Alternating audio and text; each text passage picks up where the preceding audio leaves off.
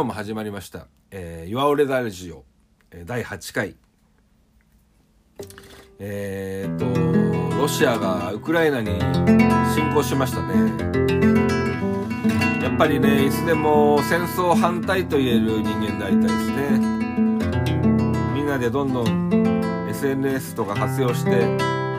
まあ抗議してください。戦争とかね政治が混乱して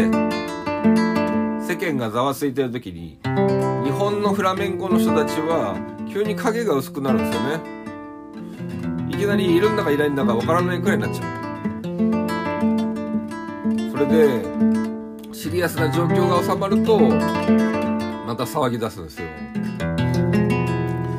そういうのを見ると嘘くさいなって思っちゃうんですよね。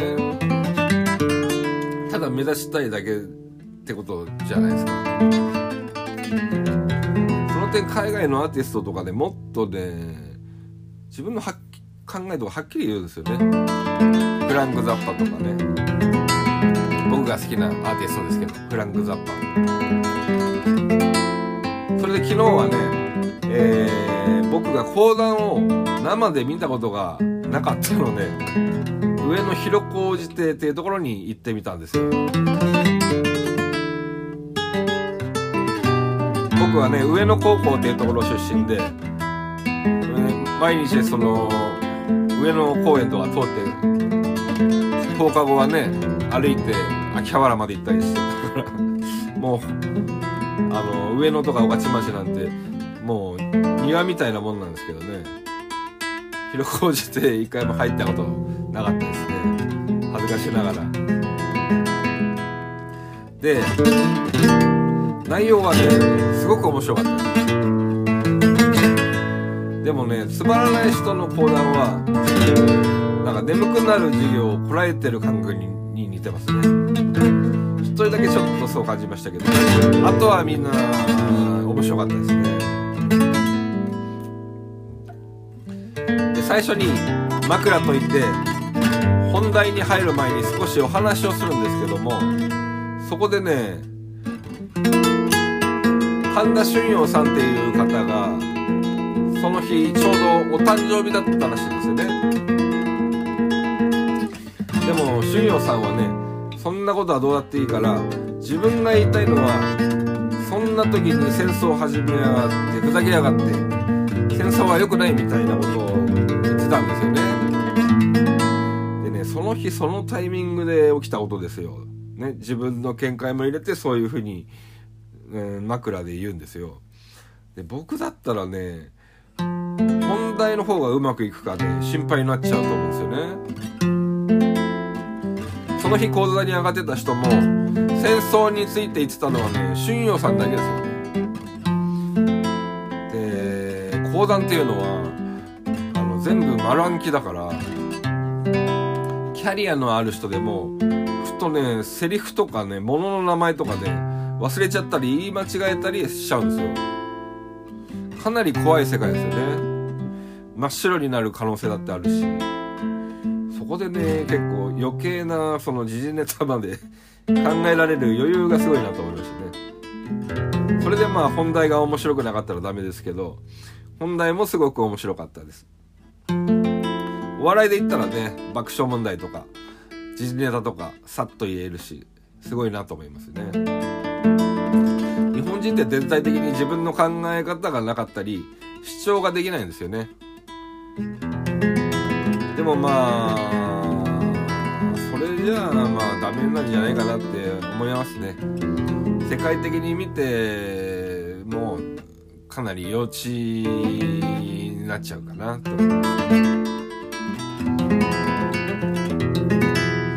宣伝です。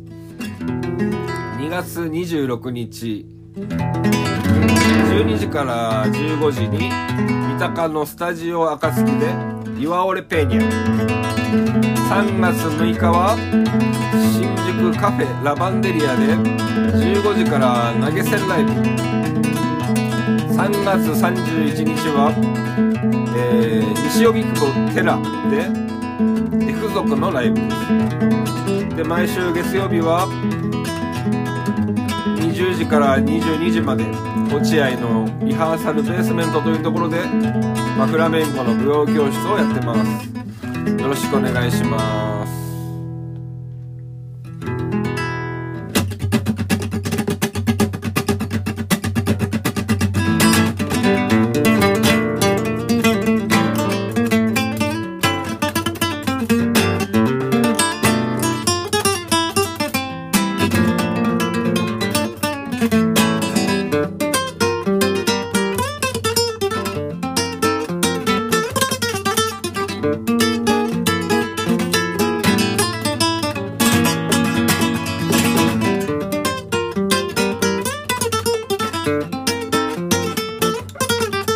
え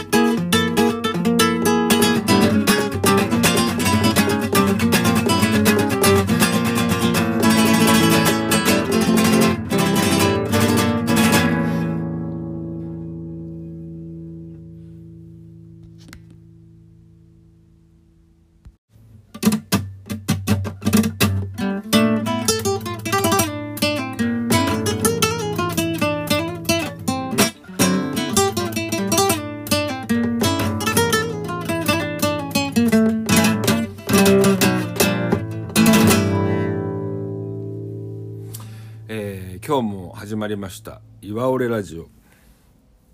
今日は第9回ですね。で今までは台本を一応書いて何を喋るかっていうのを書いて喋ってたんですけどなんかめんどくさいから今やってません。もうフリーフリーで。でまあ今やっぱり気になるのはロシアの戦争ですよね。争をめぐってやっぱネットでいろんな情報がなんか交錯していくんですよね。でその陰謀論とかも入ってるし、えーでねその一応なんていうのかな僕とか僕のまあ仲間っていうかまあその政治的なその知り合いとかは反戦っていうのをテーマで集まってきたんですよ。でもその中にはやっぱりねそれを超えてきちゃう人がいる気がするんですよね。そのロシアが一方的に悪いことになってるけどそうじゃないんだみたいな。そのねそうなっちゃうとなんていうのかなそのその反戦とか平和とか乗り越えてきちゃうじゃないですか。それはねちょっと違うんじゃないのかなって僕は思うんですよね。したらもう思想的に全然違うから一緒にはなれないよなって思っちゃうで僕らはあくまでその反戦っていうことだ。ね。その西も東もないので、うん、そう人を殺すのは良くないとか。うん。そういうことですよね。でそのいくらそのねその正当性みたいなことを僕らが 言ったところでその実際に戦ってる人たちはそんなこと何も知らないで戦ってるわけでしょ？だからそのうんバカバカしいですよね、絶対的にその人を殺すのは良くないっていうただそれだけしか言えないですよね。だからまあなんだろうな。その最近そうそのコロナの時にもそうだし、うん、戦争の時もそうだしみんながなんかわーっとなってる時になんかねそのデマを流す人がいっぱい出てくるんですよね。でまあそれでその発信してる人はどうなんだろうな何か利益になるから発信するんでしょうけどそれをまあ信じ込んじゃった人が、うん、良かれと思ってそれを発信しちゃうんですよね。チェーンメールとかもそあったじゃないですか。で僕僕自身がそういうのに引っかかってったたちなんでわかるんですけど。そのね、混乱してる時にいろんなその偽情報とかねあの回ってくるからよくそのよく確かめてねそれ一回さシェアしちゃうと他のみんなも見ちゃうからねそれそれを信じちゃう人もいるしだからやっぱりその発信することに対してやっぱり責任が、うん、いや付きまとうからよく確かめて発信した方がいいですよね。で本当に最近ひどいと思いますねその何ですかフェイクニュース。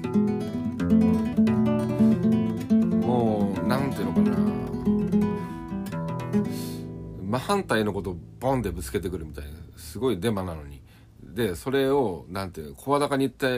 やつが勝ちみたい勝 ちみたいな。なんかそのすごいなんか勢いで やってくる。勢いでやってくる人たちいるじゃないですか。いやほんとひどいなと思いますね。でそのファクトチェックみたいのをねやる人たちもいるみたいなんでまあそういうのも調べてねなんか本当にもうネットの情報っていうのがいろんな情報が飛び交うからでその無責任だからその発信する方は。だからまあよく調べてみないと嘘か本当か分かんないですからね。そのね混乱に乗じるっていうところがまた卑怯ですよね。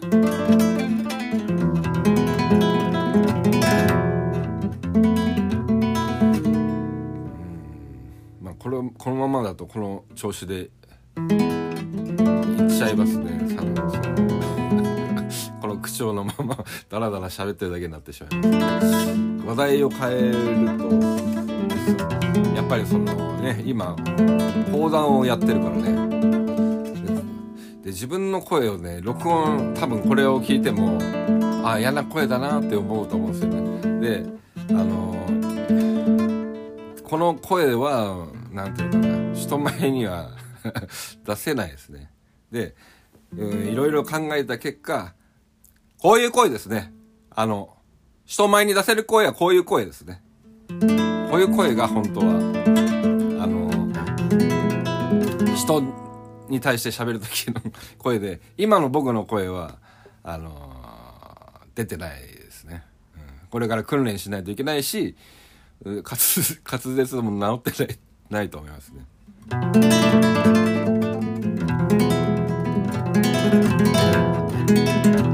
でもまあ僕の知らない世界だから面白いですね。